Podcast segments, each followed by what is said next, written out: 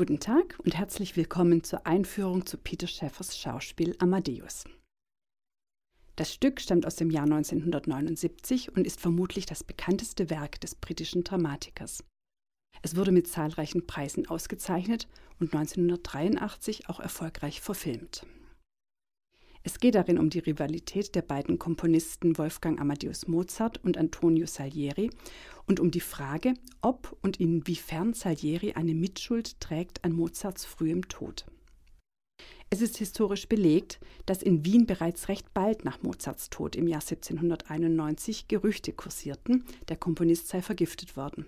Und schon bald war in diesem Zusammenhang auch der Name Salieris aufgetaucht. Mittlerweile gilt jedoch als gesichert, dass es sich dabei um eine bloße Verleumdung gehandelt hat. Sogar die Rivalität zwischen den beiden Komponisten war wohl viel weniger groß, als viele Jahre lang angenommen wurde.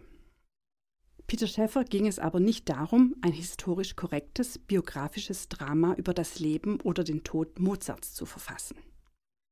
Er hat sich zwar sehr genau mit den historischen Quellen beschäftigt, aber letztlich ist sein Werk doch eine Fiktion, eine Erfindung, die die vielleicht zwar in gewissem Maße vorhandene, aber keineswegs allzu große Rivalität der beiden Musiker ins Zentrum rückt und zugunsten des dramatischen Effektes überbetont. Was die reine Faktenlage angeht, so ist das Stück aber sehr korrekt.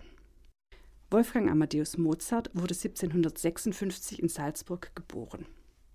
Schon früh hat sich seine phänomenale Begabung für Musik gezeigt. Er erhielt eine sorgfältige musikalische Ausbildung durch seinen Vater Leopold.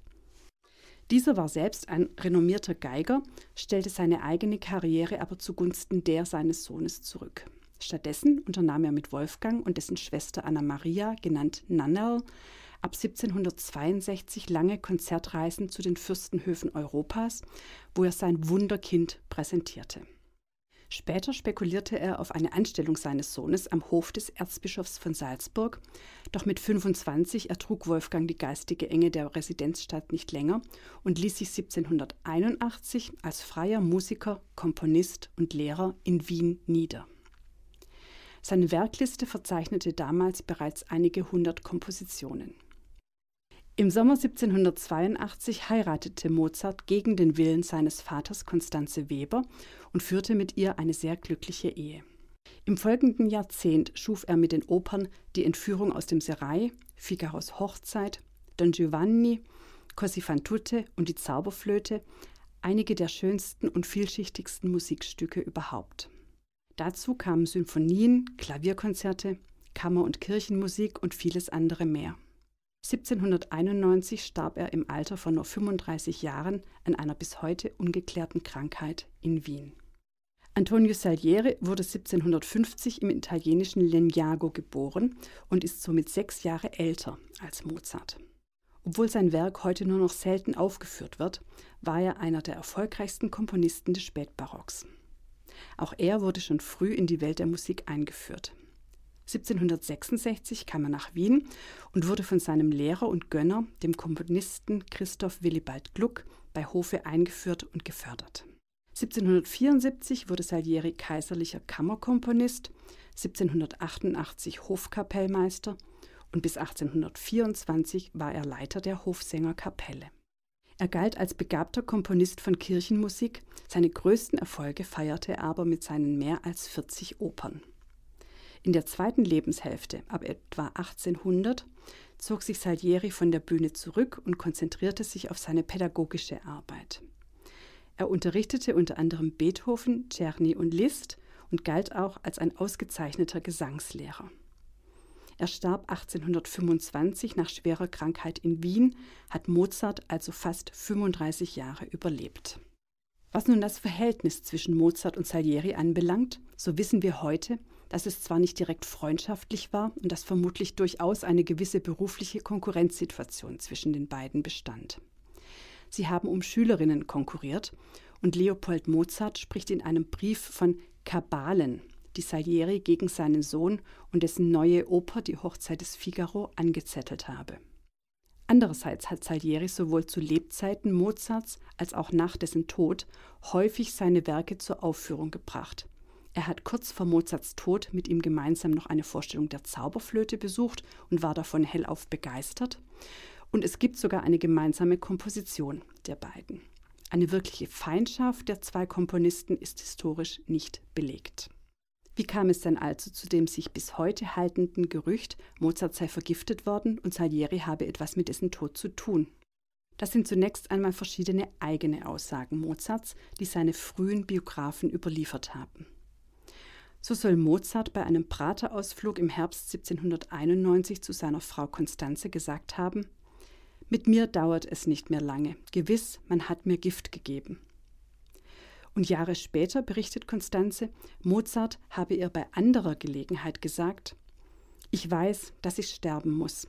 Jemand hat mir Gift eingegeben und hat den Tag meines Todes genau vorher berechnet. Und dafür haben sie ein Requiem bestellt. Ich schreibe es für mich selbst.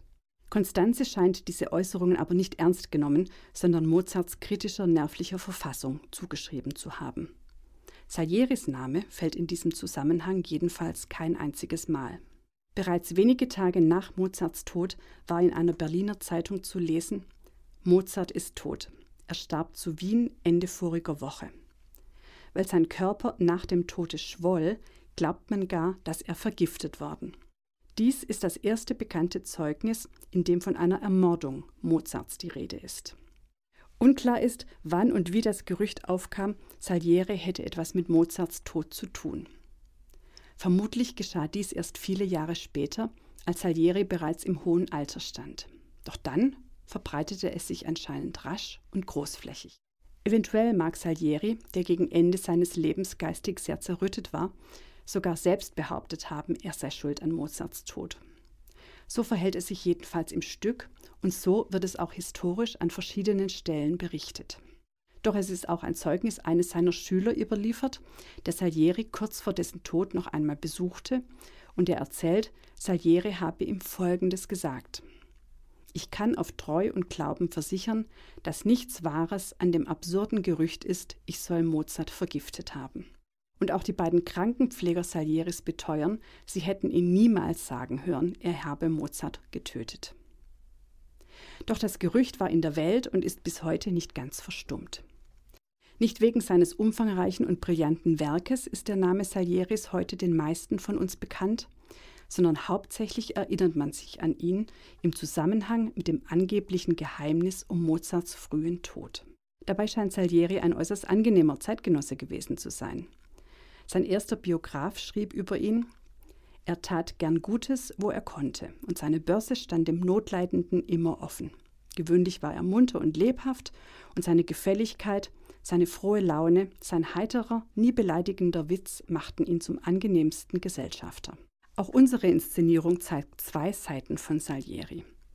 Ebenso wie Mozart als unflätiges Kind und begnadetes Genie zugleich gezeichnet wird, ist auch Salieris Charakter vielschichtig angelegt.